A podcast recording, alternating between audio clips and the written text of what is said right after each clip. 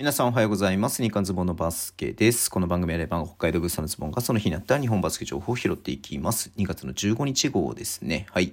えっ、ー、と、ね、今日あの、YouTube でもね、ちょっと扱いましたけれども、日本の、日本、日本のだって代表のね、えっ、ー、と、候補選手の発表がありましたね。Windows2、えー、2月の26日、えー、台湾戦と27日のね、オーストラリア戦にね、えー、向けての Windows2 のね、えっ、ー、と、合宿が、えー、本日15日からね、行われているということで、うん。で、まあ、その中で24人のね、えー、登録選手が発表になりました。えー、ただね、えっ、ー、と、ニック・ファジーカスと横浜の森川くんと千葉のね、原ちゃんは、えっ、と、予備メンバーに入ってるけれども、え合宿の招集には入ってないということなんで、まあ、彼らは多分、えそのね、何か、え緊急事態がない限りは、えそのね、Windows には呼ばれないかなというふうに思いますけれども、えっ、と、まあ、だいぶ入れ替わりましたね。9人が入れ替わりまして、あの、Windows 1からね、うん。新しく入ったのが、金丸康介、ライアン・ロシター、そしてね、谷口大地、素晴らしい。はい。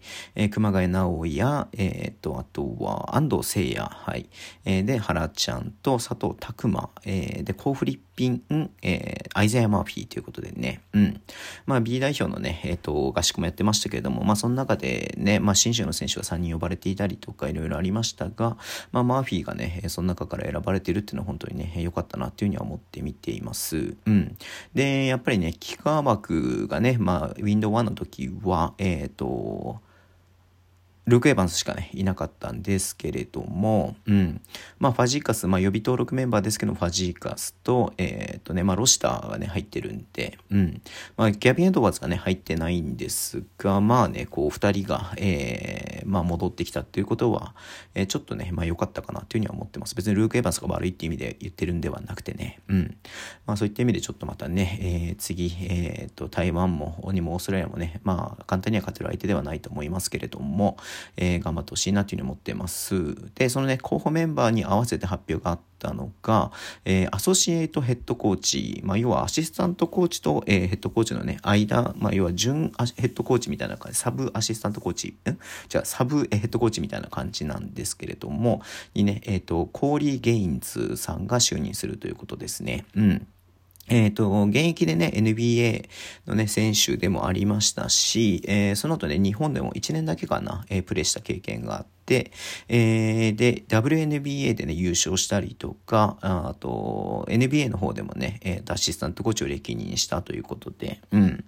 まあ、すごくね、まあ、日本に馴染みがある上に、えー、ね、世界的に、インターナショナルに、えー、実績のある選選手じゃない、えー、実績のあるコーチがね、また入ることによって、えー、まあ、ホーバスが、えー、多分ね、呼んだんだとは思いますけれども、まあ、これもすごく楽しみだな、というふうに思って見ていました。はい。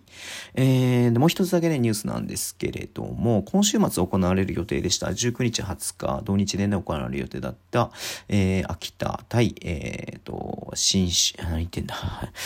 秋田ノーザンハピネッツと琉球ゴールデンキングスの試合ね。うん。琉球の選手が一人ね、えー、コロナウイルスの陽性判定っていうことで、まあ、えー、中止という、濃厚接触者調査中なんですけれども、えー、中止ということでね、出てました。うん。で、その他の選手についても負傷及び、え、疾病によって、えー、と、エントリー要件満たせないってことで、まあ、クーリーがいなかったりとか、うん。まあ、ちょっと代表に呼ばれてるね、あのー、